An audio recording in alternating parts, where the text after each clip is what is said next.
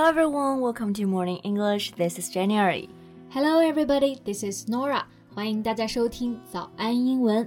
Norah, what kind of social media platform do you use most? I mean, other than WeChat and Weibo. 嗯，那除了微信、微博的话呢，我平时刷的最多的社交软件应该就是 Instagram。Right, it's been very popular this app. Yeah, I've got many friends there, and I used to follow their updates and keep in touch with them. 我跟很多国外的朋友其实都是靠 Instagram 来保持联系的。Yeah, it's a great tool to keep in touch with friends. Keep in touch with someone 就是说跟某人保持联系的意思。 And also, many celebrities are very active on Instagram. 对，我的 ins 上的其实比较多啊，也是为了关注一些明星的动态，还有就是看一看美照。Yeah, that makes sense. 那我刚刚就突然想起来，我最近没有事的时候刷 ins，就刷到了一组美照。I thought they were just some regular model pictures, but then I realized that the person in the photos was actually the daughter of Steve Jobs.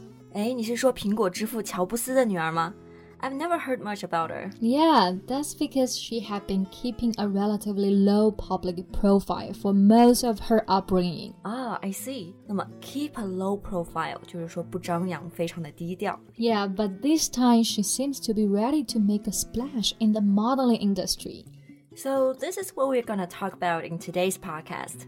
那之前的节目呢，我们聊过乔布斯的妻子，今天我们就来聊一聊乔布斯的小女儿 Eve Jobs。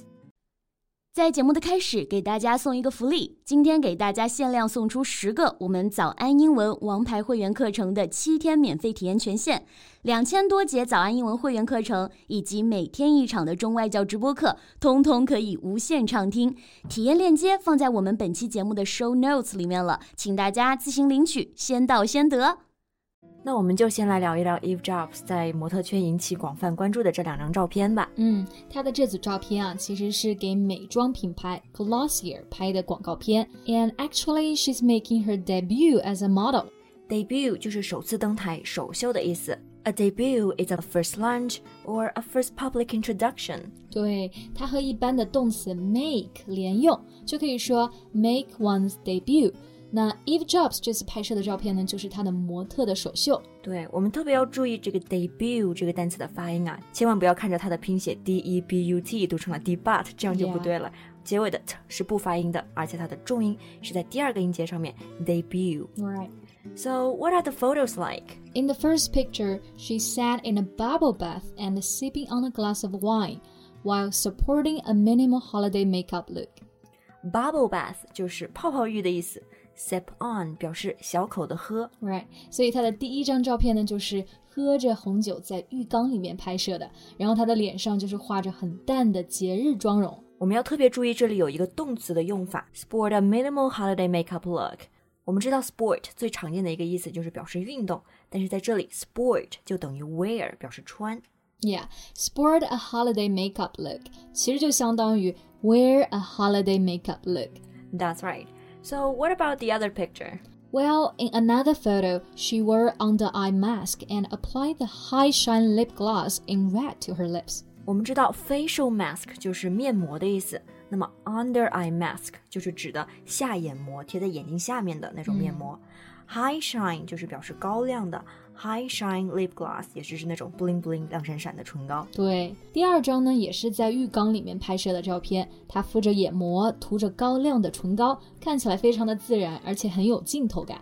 And actually, they're self-photographed. 哇，还是自行拍摄的，是不是也相当于一个 selfie？ Yeah, like I said before, he seems to be ready to make a splash in the modeling industry. Splash 本意是水花飞溅的意思 ，make a splash means to attract a great deal of attention，就是引起关注、引起轰动。所以说呢，投胎啊真的是一门技术。你生长在了富豪的家庭呢，长相还这么的甜美，真的可以说是人生赢家了。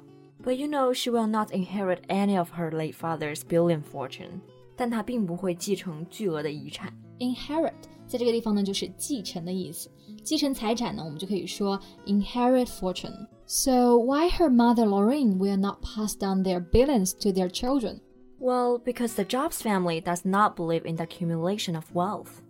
Accumulation of wealth 就是指的财富的积累。那 Laurene Jobs 其实他们就认为巨额的财富积累呢其实是不公平的。他之前就说过，That kind of accumulation of wealth is dangerous for society. Yeah, and there's nothing fair about that. It shouldn't be this way. 嗯。所以他以后就是要把他跟乔布斯的财产都捐出去，对吗？It seems like so。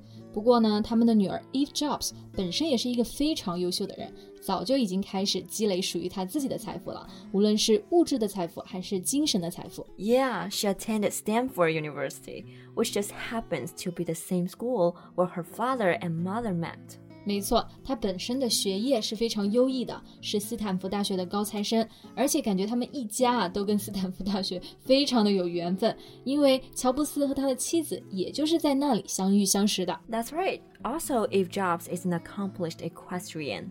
Equestrian 就是马术骑手，而且作为骑手呢，他的成绩还非常的不错。According to Horse Sport. Eve was ranked number 5 on the list of top 1,000 writers under 25 around the world. 对，他在全球二十五岁以下国际马术运动员行列当中就排名第五名，这个成绩真的是非常了不起了。是的，所以呢可以看出来啊，他和一般的富豪对马术玩票的态度是完全不同的。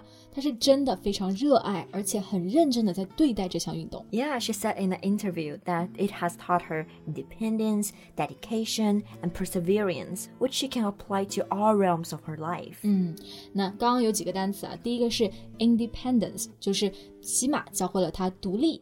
然后第二个呢就是 dedication，奉献。还有最后一个单词 perseverance，毅力。嗯，那这些品质呢，都可以帮助他应用到生活的各个领域。而且他们家为了他练马术，也是投入了很多。Right, Lauren Jobs even bought a fifteen million ranch in Florida. 为了女儿呢，特意在马术之都惠灵顿花了一千五百万美元买了一个牧场。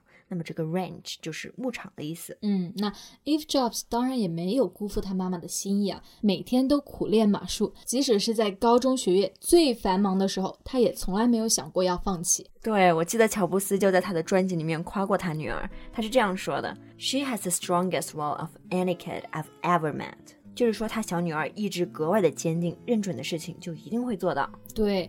他甚至还预言啊，他的小女儿将来若没有成为美国总统，那也将会是苹果的接班人。Yeah, he could easily see Eve running Apple, if not the entire country. 不过呢，不管 Eve 究竟是想做苹果的接班人、马术运动员，还是做模特，凭借她的这种一直坚定的品格呢，没有什么是可以阻拦的她的。Exactly, her future is definitely looking bright. 那我们今天的节目呢，就聊到这里。That's all for today's podcast. This is Norah. Thanks for listening. This is Jan. See you next time. Bye. 今天的节目就到这里了。如果节目还听得不过瘾的话，也欢迎加入我们的早安英文会员。成为会员，您就可以无限畅听我们每天一场免费的中外教直播课，以及两千多节原创系统课程了。今天我们限量送出十个七天免费试听权限，试听链接放在我们本期节目的 show notes 里了，请大家自行领取，先到先得。This podcast is from Morning English. 学口语就来早安英文。